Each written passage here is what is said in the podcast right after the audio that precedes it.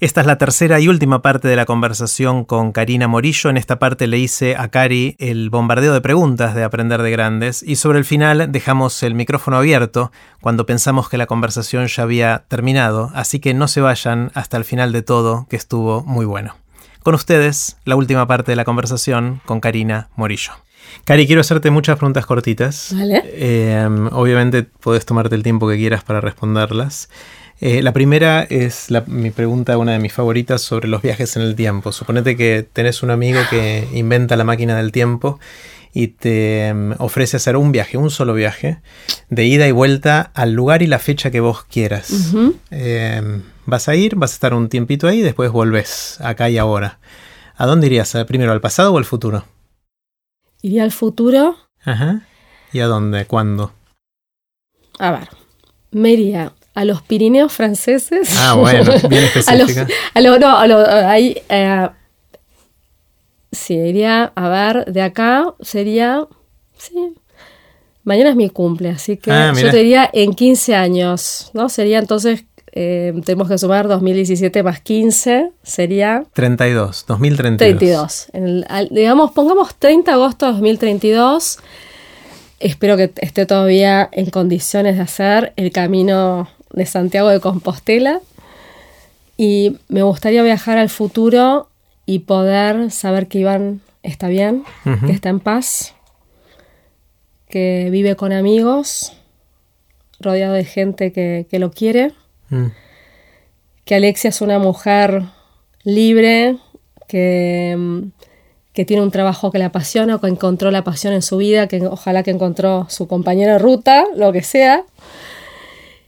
Y, y yo necesitaría, me encantaría poder sentir esa sensación de, de no tener que tener el celular prendido, de no estar en alerta, de por una semana de mi vida apagar el celular y poder caminar tranquila sabiendo que está todo bien.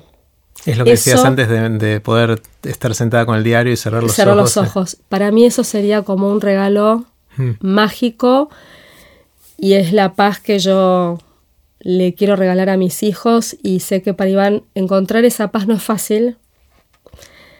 Em, entonces, y, digamos, y saber que él está, todo este proyecto de vivienda adulta con el que pensamos y que soñamos, que no es un sueño, sino que es una realidad. Mm. No solo para él, sino para, para muchas familias que yo quiero muchísimo y que sé que sueñan lo mismo y que Alexia lo vive, puede cuidarlo Iván, porque él, o todavía vamos a estar, ojalá que estemos Gil y yo para cuidarlo todavía, ¿no? Pero que ella pueda eh, sentirse cómoda con ese lugar de, de, cuidadora de Iván, que algún día, por si la vida sigue su, su curso, va a ser ella, ¿no? Y, que, y que esté acomodado en un lugar, ¿no? Un lugar, como digo, donde todos caminemos, para mí esto del camino a Santiago tiene que ver con caminar cada uno su vida también. Eh, Cari, la siguiente pregunta creo que en parte ya la respondiste, pero te la hago de nuevo. Y es, ¿qué sabes que sentís que mucha gente no sabe y estaría bueno que supiera? Creo que todo lo que hablamos tiene que ver con eso, ah. pero quizás quieras agregar algo más.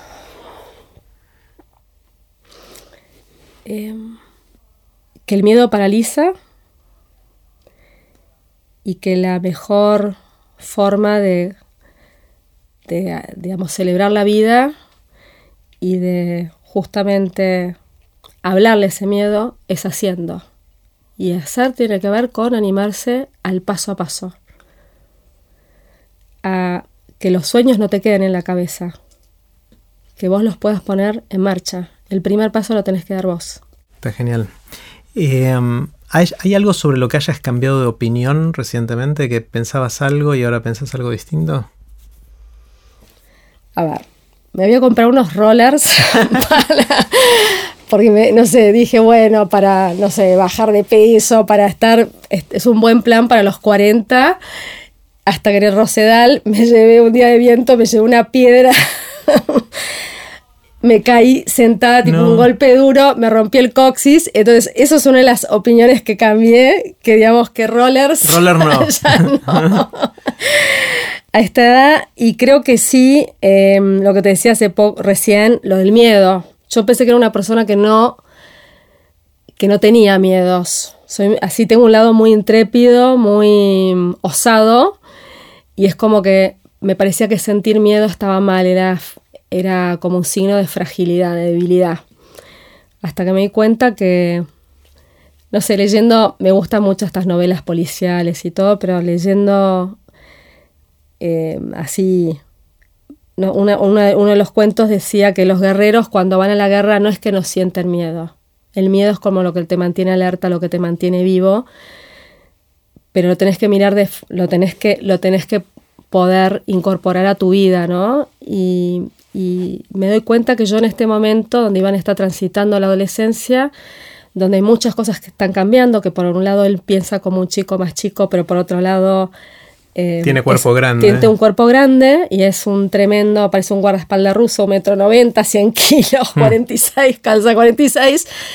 Eh, que hay cosas que me dan miedo. Me dan miedo cómo va a ser su vida adulta, cómo lo van a mirar. Un montón de cosas me dan miedo. Y poder mirarlas de frente y poder decirme a mí misma, sí, tenés miedo. Y, y eso, es humana. ¿Qué te sorprende? ¿Qué te asombra? ¿Qué son esas cosas que cuando las ves decís, wow? Me sorprenden todos esos mundos paralelos que, que digamos, que, que viven a la par. Em, no sé, me pasó en, TED, eh, TEDx, ¿no? De repente este médico de astronautas, ¿no? La gente que trabaja en un laboratorio tratando de descubrir la cura para el cáncer. Entonces digo, me trato a veces de imaginar cómo es un día de esa persona, o mm, el otro día fui al, al cadete a buscarlo Iván, entonces están todos los ciclistas con las piernas depiladas, ¿entendés? Con la bici de ultra, no sé, carbón. Son como tribus, ¿no? Como tribus. tribus. Entonces mm. digo, me pasa, o de repente vas a un barrio porteño y ves al tipo de, no sé, de la gomería y que se pasa todo el día arreglando las gomas de los autos, ¿no? Con los parches. Y decís, a mí esas son las cosas que me fascinan. Digo, todos esos mundos paralelos mm. y, cómo es la vida de esta gente y me parece como, me parece fascinante. Em, y también me pasa, eh, digamos, yendo a, a la sorpresa, cosas que me asombran, me asombra que exista la corrupción, em, me, me, asombra que, que, exista la indiferencia, cuando yo pienso, por ejemplo, como fundación, que tenemos que tener todas las cuentas claras, la transparencia, todo lo que me importa en esto, me, duele cuando veo que hay fondos públicos que son usados para sacarse una tajada más grande y no para que más gente pueda ser parte. Esas son cosas que me asombran y que me duelen, sobre todo. Mm. Em, si alguien te despertara en la mitad de la noche te sacudiera y te decís, Cari, y te preguntara, Cari, ¿a qué te dedicas? ¿Qué haces? ¿De qué trabajas? ¿Qué dirías? Yo diría emprendedora. Soy una emprendedora, soy una de esas que, que arrancan las cosas y las dejan andando. Eso. Y también se me viene a la mente otra, otro de mis dichos favoritos que es en la cancha se ven los pingos. Yo soy un pingo. ¿Qué es un pingo? Nunca un caballo. Ah, no, solo son los caballos. Yo te digo, la uso la frase esa y nunca supe que es, un, pingo. Es, un, caballo. ¿Y qué, por qué en la cancha se ven los eh, pingos? no es del, ¿Por el polo? No, es, no, no, es una frase del, ah, del Martín, Fierro, me ah, parece, ¿no? De Martín Fierro. Qué o, de, segundos sombraramos, tenemos que chequearlo. Hay que buscarlo. Tenemos que buscarlo. De uno de esos dos libros es... Pero yo digo, yo soy de las... ¿Qué hago? Vos me acuerdo que la entrevista que te hizo Diana, decías que hay givers and takers, que hay gente que toma y que da. Y yo digo que hay hacedores y opinólogos. Los que opinan, que dicen deberíamos hacer o estaría buenísimo que, y otros que pasan a la acción. Yo soy de las que paso a la acción. Es genial. Obviamente tenés en tu vida un montón de anécdotas, eh, contaste algunas, em, pero hay algunas que tienden a repetirse, esas anécdotas que... Em, que contamos en reuniones familiares o con amigos y todo eso, ¿cuáles son las que más se repiten en, tu vida? Em, Bueno, tengo una que es de las, yo le digo, las milanesas asesinas. Eh, cuando estaba estudiando en, Boston, tenía unos compañeros mexicanos, uno eh, especial que se llamaba Benito Zapata, que siempre me decía, che, tanto me hablas de las milanesas argentinas, pues yo decía, como las milanesas argentinas no hay. Entonces, tanto me hablas de las milanesas, pero hasta ahora no probé ninguna. Entonces, finalmente un día dije, bueno, yo les voy a preparar milanesas. Bueno, me fui a, al supermercado, que lógicamente, viste que los cortes de, carne allá son diferentes, hasta la carne más rosada era diferente, yo no sabía si estaba comprando, me fui a un bazar de cocina, compré el martillo de madera, estuve martillando la carne, batí los huevos, el ajo, el perejil, todo, conseguí pan rallado, que no sé cómo conseguí, pero bueno, conseguí pan rallado, armé las milanesas, mi, la, digamos, la, mi roommate, la chica con la que vivía, era bastante como quisquillosa, entonces tipo fritar no, entonces las hice al horno, qué sé yo, pero como buen mexicano, eh, Benito Zapata y compañía, las 9 de la noche eran las 10, no aparecían, entonces saco las milanesas al horno, pues ya se estaban eh, poniendo como suelas de zapato, las dejo un rato, digo, bueno, cuando venga les doy una recalentada. Y mi amiga, lógicamente quisquillosa, fue, agarró la, la, la, la asadera, le tiró un poco de detergente, agua, digo, yo nunca me enteré de esto, cuando llega Benito, pongo las milanesas de vuelta en el horno. Adentro del detergente. Adentro del detergente. Entonces de repente viene Paula y me dice, la asadera estaba llena de detergente. dije, perdóname. Le digo, yo me pasé toda la tarde haciendo las milanesas. Le digo, ¿pusiste mucho? No, un poco. Listo, ya está. Tráeme ya papel, rollo de papel cocina. Listo, las secamos un poco las milanesas. Servimos las milanesas. Obviamente yo no comí ninguna, tipo, no, no, no, lo que pasa es que estoy con ensalada, qué sé yo, y de repente lo veía que, viste, comían, pero... Ponían caras. ponían caras.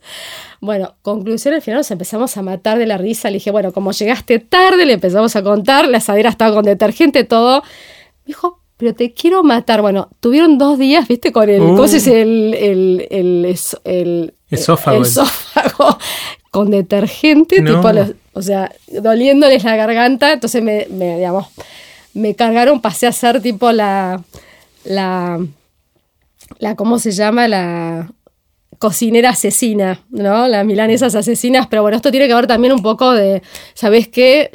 Yo a mis chicos también los quería así, se, se te caía la, la galletita al piso, sabes que en el campo la gente no se enferma, levantala, cométela y listo, así, ¿no? Y después tengo otra también. espera, primero, ah, antes de pasar a la segunda, eh, quiero, en nombre de todo el pueblo argentino, pedirle disculpas a Benito Zapata. No sé dónde estará Benito Zapata ahora, pero espero. tengo más contacto. Bueno, ahora, si Benito Zapata escuchás esto, eh, perdón en nombre de todos los argentinos y espero que tu esófago esté mejor. Totalmente, no, tremenda. No, esta cosa, viste, decir, no me lo vas a arruinar, llegaste tarde, viste que los mexicanos llegan tarde a todos lados, te dicen ahorita y no llegan más. ¿Y cuál otra me ibas a contar? No, te iba a contar después en mis años de, ah, digamos, soltería, Miami, primer trabajo. Em, salimos una noche con un grupo de amigos, vamos en el auto de un amigo, estamos ya, digamos, bueno, nos vamos todos ya, digamos, ya nos estábamos yendo. Yo estaba muerta, cansada. A mí me, me cargaban porque decían que yo era tipo cenicienta, que de repente, tipo, una de la mañana me apagaba. Y entonces me adelanto todo el grupo, me subo, supuestamente el vale parking, llega un auto que aparte no tenía nada que ver con el color, ni la marca, ni nada. Me subo en la parte de atrás del auto. El, dueño del auto y el, que estaba al lado se dan vuelta y me miran y les digo, What are you doing here? o sea, ¿qué están haciendo acá? Y los tipos me dicen, It's my car, es mi auto. de repente miro todo el mundo matándose de la risa. y bueno, eso también tiene que ver con... Soy muy, tengo un lado muy distraído, muy soñadora, que vivo en la luna. Y también mandada, como las dos cosas, ¿entendés? Pero bueno, ese también quedó, ese me carga muchísimo por los amigos, por, por lo distraída que soy. Está buenísimo. Eh, te voy a hacer una pregunta difícil eh, y que vos seguramente vas a tener una perspectiva muy particular por, tu situación personal, por, por Iván, eh, y tiene que ver con, la educación. pensando en la educación hacia adelante, una de las cosas que me fascina es buscar maneras de ayudar a que los más jóvenes, no necesariamente chicos, pero la gente en general, eh, pueda encontrar cosas que los apasione. Em, y, y, estoy explorando esto. Quiero, y le pregunto a toda la gente que puedo, che, ¿cómo hacemos para despertar la pasión por algo? Porque porque el conocimiento ahora está en todos lados y, una vez que tenés la pasión, tarde o temprano vas a encontrar el videito de YouTube que te, enseña el contenido o el saber hacer que necesitas para encauzar esa pasión. El tema es cómo generar la pasión, ¿no? Eh, ¿Tenés alguna idea o se te ocurre por dónde puede ir eso? Mira, eh, pensando en Alexia, hoy tiene 18 años, que está en primer año de la FACU, le daría como una consigna concreta, eh, en un, digamos, le diría, si tuvieras, o sea, quizás crear como un día de, donde invitar a los jóvenes a que elijan una causa pública, es decir, elegí la causa pública que quieras, la que sea, una, y arma o un snap, eh, armate como un, post de Snapchat o un snapshot, no sé cómo ya, ya se llaman, porque van cambiando todo el tiempo, donde vos tengas que convencer a tu amigo que, tenga, que tiene que apoyar o porque es bueno, es importante que mire esto. Hmm. ¿no? Entonces creo que es un idioma que ellos conocen, el idioma tiene que ser un lenguaje audiovisual que ellos conocen en esta cosa instantánea que se va, porque ellos son, van cambiando de un momento a otro. Creo que son excelentes embajadores, porque son porque tienen una curiosidad y una, por otro lado, una exposición diferente a la que tuvimos nosotros. Y creo que darles, yo en estas cosas creo que a veces es como que tenés que generar a veces la obligación. La iniciativa no va a venir sola. Entonces tiene que ser como una especie de consigna donde quizás, eh, no sé, se me ocurre un día de, porque digo, todos a las 10 de la, no sé, 10 de la mañana del sábado X, tienen que postear la causa que defienden. O sea, la causa que decían defender hoy. ¿no? Que les importa hoy. ¿Y lo hicieron alguna, lo hiciste con Alexia o viste a alguien que lo haya hecho? No, Está Bueno, pasemos a la acción, ¿eh? no, te quedes con opinar. no, lo hice una vez con Mirame, con la campaña La Detección Temprana. Esa sí lo hicimos eh, que también era cómo convencemos a las personas, eh, digamos, al resto de la gente, que un día digan que, eh, digamos, la ausencia de contacto visual es una, es una, una señal de alarma contundente para... Pero sí, estaría bueno, se lo tendría que, que hacerlo. Y tenía que hacerlo. Está bueno, está bueno. Cuando lo hagas tenemos otra conversación. Cari, para ir cerrando, eh, voy a postear los links a, tu charla en, en, TX de la Plata, que también está en TED.com. Eh, para que la gente se acerque a brincar o sepa qué es lo que están haciendo, ¿cuáles son los lugares? Eh, a través de la web nuestra que es www.brincar.org.ar. Nos pueden buscar en Facebook como Brincar Autismo Feliz en Instagram o en Twitter. Y si no, mandarnos un mail a info.brincar.org.ar. Está buenísimo. ¿Y algún otro lugar para seguirte a vos en particular? o, no sos muy de redes sociales? Estoy tratando, pero, o sea, tengo Instagram, tengo Twitter, todos con Karina Morillo. Y mi Facebook personal también, que bueno, es Karina Morillo. Perfecto, voy a poner todos los links esos en, aprenderdegrandes.com. Un placer, me encantó conversar, creo que aprendí algo eh, importante y me llevo un montón de cosas dándome vueltas en la cabeza de cómo, sobre todo de, mi lado, eh, ayudar a, a que todos se sientan bien y que todos puedan realizar su potencial de alguna manera. Suena un poco frase trillada, mm. pero, pero me parece que hay mucho de todo esto que, que el resto de la sociedad tiene que ayudar a, a que suceda. ¿no? Muchísimas gracias a vos, Jerry, por... Siempre te digo que sos un gran abridor de, miradas. Así que muchísimas gracias por eso y también por, ayudarme a abrir muchos cajones que los tenía ahí medio guardados y está bueno abrirlos de vez en cuando y, y, darse cuenta que todas esas partes de adentro uno también siguen vivas. Así que muchísimas gracias a vos, me encantó. Genial, Cari, gracias. Bueno, hasta acá la parte formal de la conversación con Karina Morillo, pero el micrófono se mantuvo abierto y seguimos conversando un ratito más y me dieron ganas de compartir esa última parte de la conversación en la que pensábamos que los micrófonos estaban apagados. Así siguió. Buenísimo. ¿Cómo te sentiste? Me sentí como muy cómoda, espero que haya sido. Me encantó. No, súper ¿viste? No, no, me sentí re cómoda, Jerry, la verdad. Me encantó, tipo, charla de sentí que estábamos tomando un café en la esquina, nunca, esto no ni me di cuenta. Mm. Lo único que espero que a vos te haya... A mí me encantó, me encantó. Había cosas que ya la habíamos conversado otras veces, pero, pero me encantó verlo así completo. Y una de las cosas que, me pasa, y, lo menciono bastante después de la conversación con la gente, es que, este espacio, de alguna manera, me, genera, te obliga o nos obliga a, enfocar. Y estamos, o sea, lo de la mirada, estamos durante una hora y media, estamos mirándonos y hablando y estamos 100% dedicados a tener una conversación, cosa que no hacemos. O sea, hay pocas instancias en la vida donde hacemos eso. O estamos pendientes, también esto, viste, por eso yo te decía esto de la disciplina, viste, que a veces digo, a veces uno del rigor. Eh, el hecho que decís, bueno, acá no puedo el celular, porque si no estás tipo, para que me tenían que justo, tipo, al tal hora llamar, y entonces estás... Estás mirando y te entró algo y te preguntas qué es eso que te entró y no sé qué. ¿Cómo te Yo te juro, tengo que sacarme, tengo como adicción a mirar, como paso muchas tipo horas del día manejando un lugar al otro. ¿Cómo sacarse la adicción uno a mirar el celular? Bueno, una, yo intenté, yo a mí me pasa. Te juro, me siento adicta, ¿eh?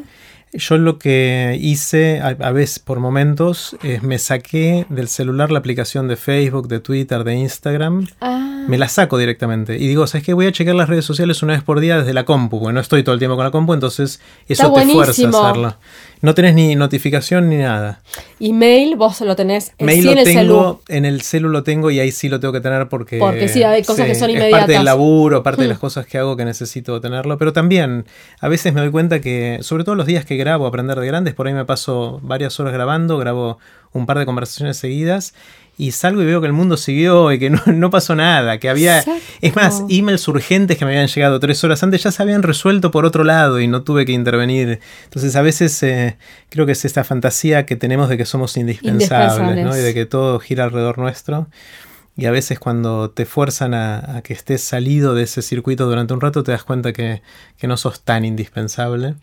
Eh, y yo, yo estoy tratando de de email eh, restringirlo y, redes sociales a veces me agarra que puedo hacerlo y a veces me vuelvo a tentar y vuelvo a caer en la adicción, pero es muy fuerte el tema de cómo hackeó la notificación, hackeó nuestro sistema de recompensas que, hace que, sea muy difícil salir de ahí. No, no, no, a mí, me es como que digo, tengo que, a ver, estas cosas, viste, me parece como con machete, porque yo digo, ay no, lo voy a los dejo, eh, lo dejo, no sé, lo meto en la cartera y no lo miro. Pero me dura dos Bueno, miro un segundo. Miro un segundo, un segundo y ahí ya te enganchas. después te enganchás y después cuando llegas en casa también es tener esa disciplina de decir, bueno, de repente llevarlo a cargarlo a tu dormitorio, dejarlo ahí, decir, no lo miro, lo miro una vez a las, no sé, cuando te vas a dormir y punto. Pero esa cosa, esa conexión permanente, lo hablaba, eh, hace poco nos invitaron a a, una especie como sesión de coaching de abanderados y le ah. invitaron a Miguel Espeche a darnos como una mini charla. Y él viste que tiene todo, bueno, ya charlaste 20 veces con él, pero que tiene esos grupos de en el pirobano, que son 180. Eso. Yo le dije, en un momento le dije, ¿cuáles son los bordes del cuidador? Digo, a mí me cuesta ponerme bordes. Es como que esa cosa que yo tengo un montón de amigos en Facebook que es el 80% son gente que no conozco, a de brincar, mm. que me escriben a las 11 de la noche, estoy preocupada, y yo estoy contestando. Claro. Entonces me creo que soy la médica que está de guardia mm. las 24 horas. Entonces me decía, o sea, tenés que vos ponerte como un límite, decir, bueno, a las no sé, 7 de la tarde bajé la cortina y no contesto, más por más que me diga que es urgente, contesto recién al día siguiente. Me dice, ¿quién te pensás vos que sos la que va a salvar el mundo? Le digo, lo, digo ya sé, ya sé que, soy un poroto. Mm. Le digo, pero a veces uno en esas circunstancias decís, ay, tengo que contestarle ya y te enganchás, y de repente estás tipo mirando Netflix estoy con Chile y de repente me dice, ¿qué estás haciendo? Le digo, no, le estoy contestando a una mamá que está desesperada, no sé qué, y te das cuenta que al final te terminas enganchando. Aparte retroalimentás esa desesperación. Exacto. Eh, complicado. Pero bueno. Pero bueno, bueno, un millón de gracias, Jerry, en serio. Eh, gracias por todas estas puertas. Ahora sí, así terminó. La conversación que tuvimos con Karina Morillo, puse los links relevantes en aprenderdegrandes.com barra con C. Espero que la hayan disfrutado y hayan aprendido tanto como yo. Recuerden que pueden suscribirse para no perderse ningún episodio de Aprender de Grandes en aprenderdegrandes.com. Los espero en el próximo episodio de Aprender de Grandes, cuando les cuente lo que aprendo en mis intentos por seguir aprendiendo durante toda la vida y en las conversaciones que tengo con gente que admiro. Chau.